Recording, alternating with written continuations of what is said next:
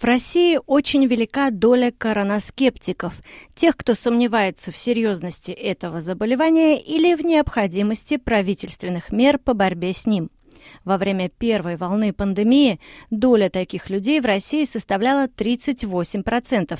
Это превосходит показатели крупных европейских и азиатских стран в два или более раза. К таким выводам пришли сотрудники лаборатории сравнительных социальных исследований Высшей школы экономики. Каков портрет типичного российского коронаскептика? Об этом мы беседуем с одним из авторов исследования Борисом Соколовым. Здравствуйте, Борис. Здравствуйте. Лаборатория сравнительных социальных исследований Высшей школы экономики проанализировала э, ключевые и социальные э, политические последствия первой волны пандемии коронавируса в России э, и сопоставила это, эти данные с другими странами. Насколько я понимаю, в исследовании принимало участие около 20 стран. Да?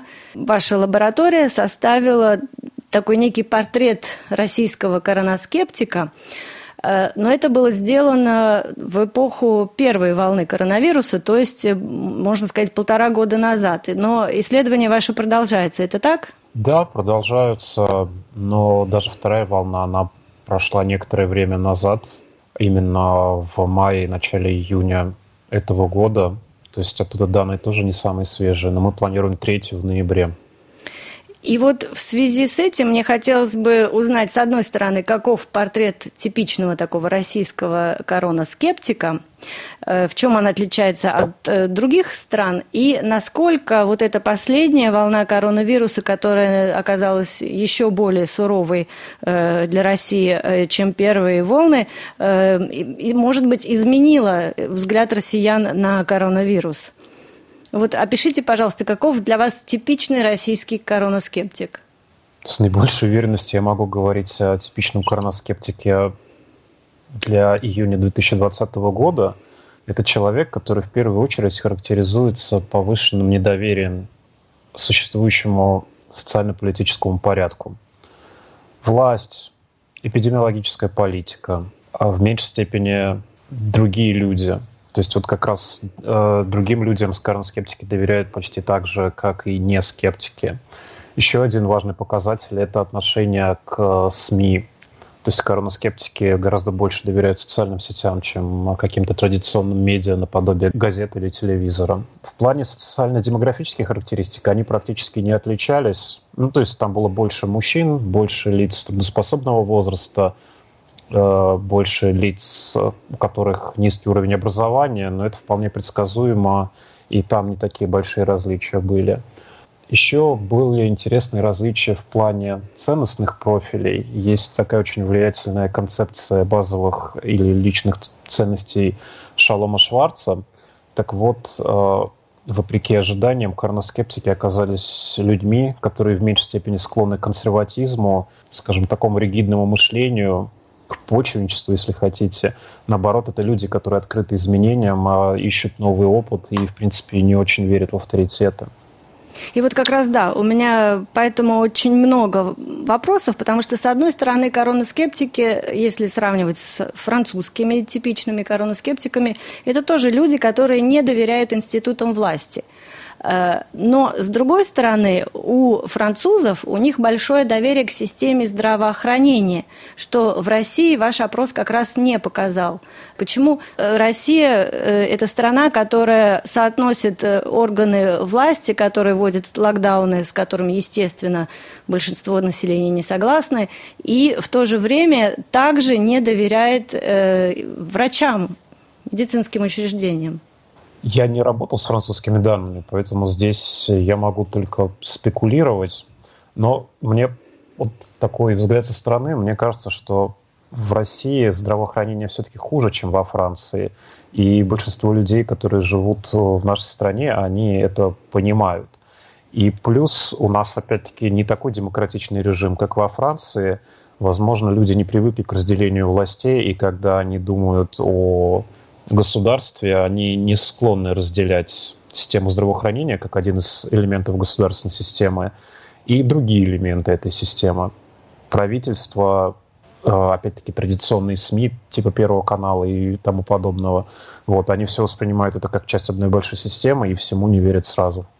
А можно ли сказать, что коронаскептики, вот такое определение общее, это те, кто не верит в существование ковида? Или для вас это какое-то более широкое понятие? Коронаскептики – это более широкое понятие. Те, кто отрицают само существование ковида, это диссиденты, так называемые корона или ковид-диссиденты.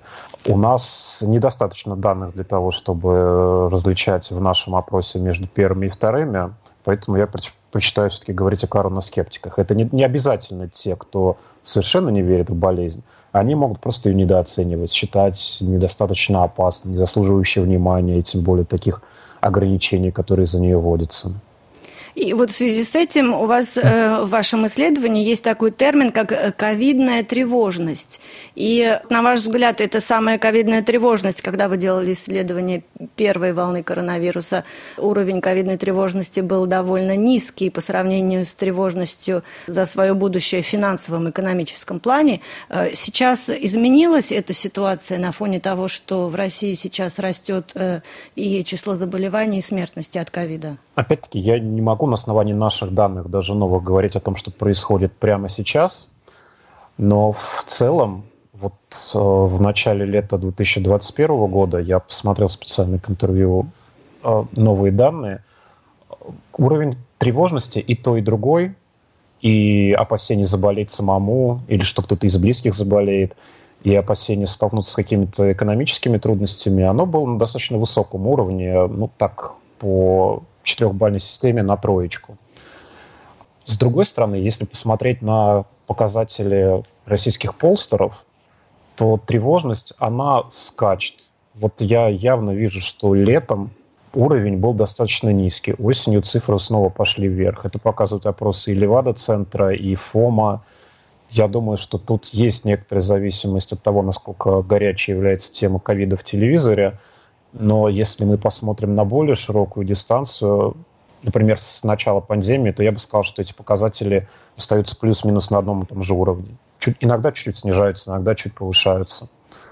И в то же время можно наблюдать, что э, люди в России не носят маски в магазинах, э, в общественных местах, то есть как бы они плохо соблюдают меры вот этого социального дистанцирования. Э, как это связано с ковидной тревожностью? Смотрите, тревожатся не все. Тревожность – это средний показатель по больнице, тот, тот, который отражается в социологических опросах. Те, кто не тревожится, они не носят. Те, кто тревожится, носят. На самом деле очень характерный график я увидел, опять-таки, готовясь к интервью на сайте Левада-центра. Там показаны два показателя, точнее три. Люди, которые сделали прививку, доля людей, которые сделали прививку, доля людей, которые готовы сделать прививку, и доля людей, которые не готовы сделать прививку. И за последний год даже больше. Эти показатели, ну вот первые два из них, они обратные друг другу. Чем больше сделавших прививку, тем меньше готовых сделать прививку. А те, кто не готовы делать прививку, этот показатель плюс-минус остается стабильным, чуть выше 50%. И изменения в двух других на него никак не влияют. Можно сказать, что общество в некотором смысле расколото. Есть те, кто готовы что-то предпринимать для того, чтобы вносить свой личный вклад в коллективную борьбу с пандемией. Есть те, кто по каким-то причинам не готовы этого делать, и, соответственно, у них, наверное, нет существенных негативных стимулов, типа штрафов или какого-то другого принуждения стороны государства, чтобы заставить их вести эпидемиологически правильным образом. И какой это процент примерно людей? Ну, я бы сказал, основываясь на данных опросов и на основании собственных наблюдений на улице, что это не меньше половины населения. Да, и вот как раз я хотела поговорить про этот парадокс. Коронаскептики, как вы сказали, люди более открытые к э, информации мира извне, которые читают не только официальные органы, там, СМИ, телевизор и так далее, вот, а которые, э, собственно, готовы узнавать информацию из других источников. И как соответствует это э, с тем, что есть очень много научных публикаций про ковид, про то, что это действительно существует, про лекарства, которые разрабатываются. Ну, в интернете же не только научные статьи публикуют, там публикуют много чего. И надо делать поправку на то, что когнитивный уровень ковид-скептиков, он в среднем ниже, чем когнитивный уровень тех, кто верит в заболевание. Вы имеете в виду уровень эти... образования? Да, у них ниже уровень образования, у них больше недоверия мейнстриму, а наука это тоже мейнстрим. И, соответственно, во-первых, они зачастую, ну, далеко не все из этой группы. Есть, конечно, исключения, но я думаю, что эти исключения составляют меньшинство. Так вот, далеко не все из этих групп способны к освоению научной информации, которая подается в достаточно сложном виде, и чтобы разобраться, отличить какие-то реально влиятельные публикации от э, наукообразной мистификации, и может просто не хватить образования, чтобы справиться с этой задачей. Плюс у них изначально есть предубеждение, соответственно, они совершают типичную когнитивную ошибку, они отбирают ту информацию, которая подтверждает их мнение, и, естественно, они склонны отвергать то, что противоречит их позиции.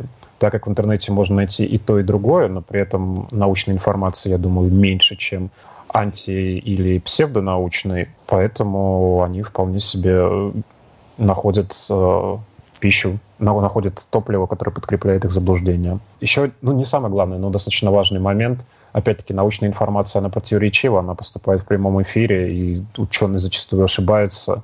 Но те люди, которые не знакомы с тем, как работает наука, естественно, они склонны интерпретировать ошибки как свидетельство заговора или некомпетентности. И опять-таки это тоже льет воду на мельницу скептицизма. Как эм, отрицание ковида или вообще просто коронаскептицизм эм, и нежелание прививаться, опять же, связано просто с нежеланием менять свой привычный образ жизни. Жить так, как люди привыкли, как им нравится, несмотря на то, что вот что-то где-то из радио, телевизора и так далее говорят про ковид. И эм, насколько и антипрививочники, и коронаскептики себя осознают таковыми, что им просто вот не хочется, им просто лень как бы адаптироваться к новым условиям жизни. Другими словами, можно ли сказать, что российские коронаскептики, вот я позволю себе такое выражение, это не коронаскептики, а такие коронапофигисты. То есть они могут в принципе признать, что вирус существует какой-то такой, вот он из Ухани как-то вышел, э, но они надеются на такой русский авось, что вот вирус их не затронет, а там дальше посмотрим. Я думаю, что такие мотивы у многих наших сограждан действительно присутствуют, но количественно оценить долю таких людей я, наверное, не возьмусь. То есть есть и принципиальные коронадиссиденты, есть и те, кому просто лень. Вот. Но сколько одних, сколько других, пока понять тяжело. Я могу сказать, что доля коронаскептиков, она остается достаточно устойчивой. В наших данных мы видим, что во второй волне коронаскептиков стало меньше – но там снижение было с 38 до 32 процентов. И самое забавное, э, карноскептики есть даже среди тех, у кого родные умерли от ковида. То есть, э, видимо, эти, этих людей ничего не прошибает. И, ну да, безусловно, есть какое-то ядро такое достаточно плотное. Опять-таки, если смотреть, в принципе, на теорию заговоров в России или на какие-то антимедицинские движения. В России есть большая история спид-диссидентства. Есть, э, ну, может быть, они просто не так заметны, и другие э, такие вот диссидентские медицинские теории. Теории заговора у нас тоже полно. Я, я не могу сравнить с Францией, больше у нас или меньше вот э, таких людей, но их точно не ноль, это какая-то достаточно заметная часть российского населения. Которая более-менее осознанно э, к этому подходит. Не то чтобы осознанно, а убежденно. Связано ли это движение, даже не могу это назвать движением коронаскептиков, коронаскептицизм россиян, связан ли он с политикой государства, с уровнем э, демократии в государстве, с уровнем э, распространения информации, цензуры и так далее в стране, потому что э, это было одним из выводов вашего исследования. Не совсем так. Тот вывод, который мы сделали, он связывает долю вакцинированных и уровень демократичности режима. При том, что демократия – это не самый сильный фактор, влияющий на долю вакцинированных. И тут можно придумать разные объяснения, разные механизмы, связывающие эти две вещи – демократию и вакцинацию. Может быть, просто при демократии более эффективное государственное управление, ну, по крайней мере, по тем странам, которые попали в нашу выборку – и за счет этого они добиваются больше эффективности в плане вакцинации. а не потому, что там меньше короноскептиков. С другой стороны, наши данные все-таки показывают, что короноскептиков больше в России и других постсоветских государствах. Возможно, это просто наследие советской эпохи с ее тотальным недоверием, с ее тотальным скрытием информации. Ну, то есть я бы не стал в первую очередь увязывать это с политическим режимом нынешним. Скорее, это какое-то историческое наследие. Мы беседовали с автором исследования ценности в кризисе Высшей школы экономики Борисом Соколовым.